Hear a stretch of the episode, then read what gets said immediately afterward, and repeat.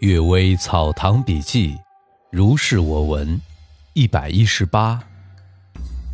游士排场，有个云游四方以谋生的士人，借居在万柳堂。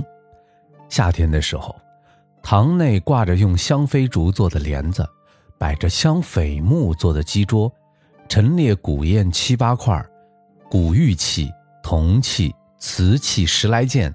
书册画卷又有十来件，放置毛笔的笔床，为砚台注水的水柱，酒盏、茶杯、纸扇，用棕榈叶制成的佛尘之类的，都极其精致。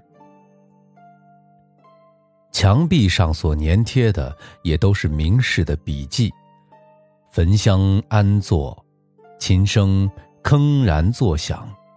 人们望去如同神仙，不是显贵者的车程是不能够登上他的厅堂。有一天，有两个道士结伴游览，偶然经过世人所居住的地方，边走边说道：“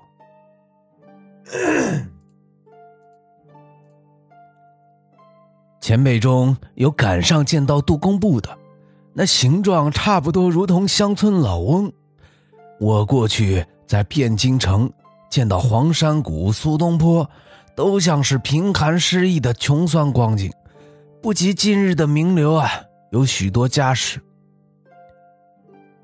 朱岛江当时偶尔同行，听说这话，感到奇怪惊讶，偷偷的跟随在他们的后面，到了车马丛集杂乱的地方，红尘弥漫四合。忽然之间，人就不见了，竟不知道是鬼是仙。游魂为例，发遣到乌鲁木齐的犯人刘刚，骁勇雄健，无与伦比。他不耐烦的耕作，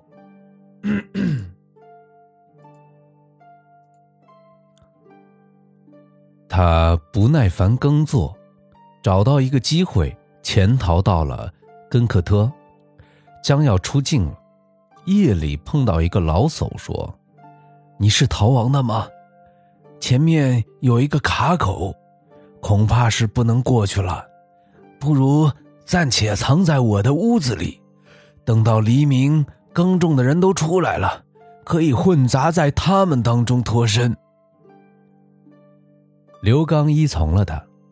等到稍稍能分辨颜色，觉得恍恍惚惚，像从梦境中醒来，身子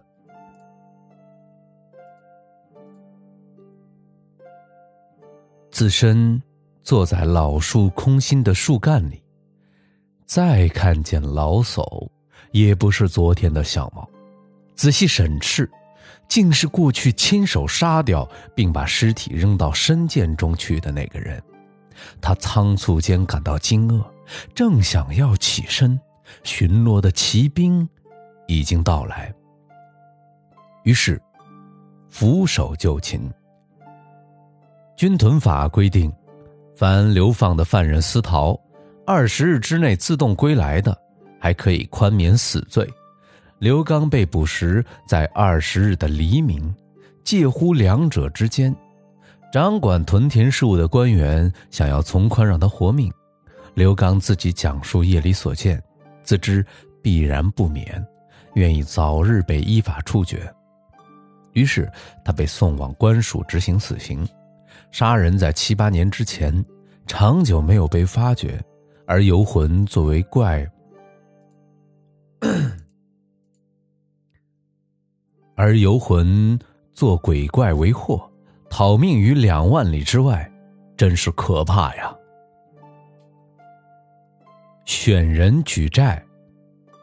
日南坊守栅栏的士兵王石，是姚安公旧时驾驭车马的仆人。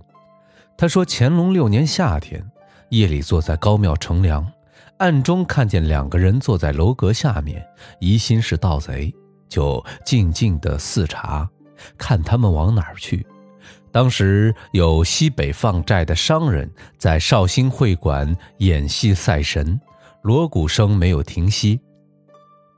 一个人说：“这班人很是快乐，但巧于算计剥削，恐怕造的孽也深了。”另一个说：“这中间也有差别。过去听到判官谈论到这种事儿，凡是候选官员或者等捕多年、客居生活困乏，或者夫人远地旅费艰难，这是不得已而举债，其中苦处不可尽说。如果趁他急迫，多方要挟勒索，使得处处碰壁、进退两难，忍痛协力借据，这样的罪。”同抢劫相等，阳间法律不过是用棍棒敲打，阴间的律条就应当堕入地狱。至于放荡成性、骄奢横逸，成了习惯。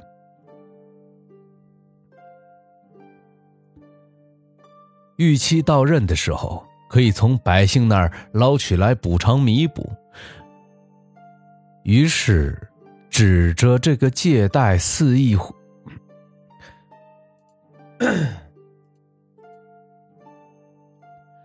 至于放荡成性、骄横奢侈成了习惯，预期到任的时候，可以从百姓那儿捞取用来补偿弥补。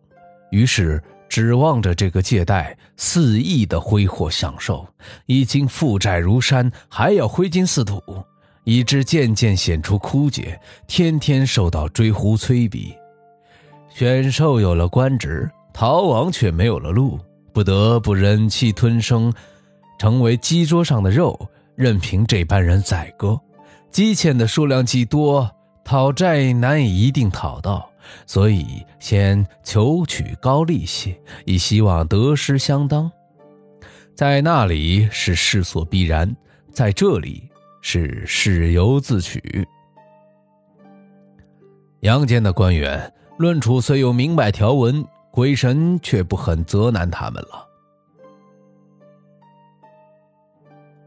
王石听了这番话，怀疑他们不像是生人。一会儿，歌唱吹奏已经停了下来，只见两个人一道起身，不等开锁，就已经过了栅栏门。随即听到路上喧闹，传说酒尽客散。有一个人突然中暑死去了，才知道这两个人是追捕勾魂的鬼。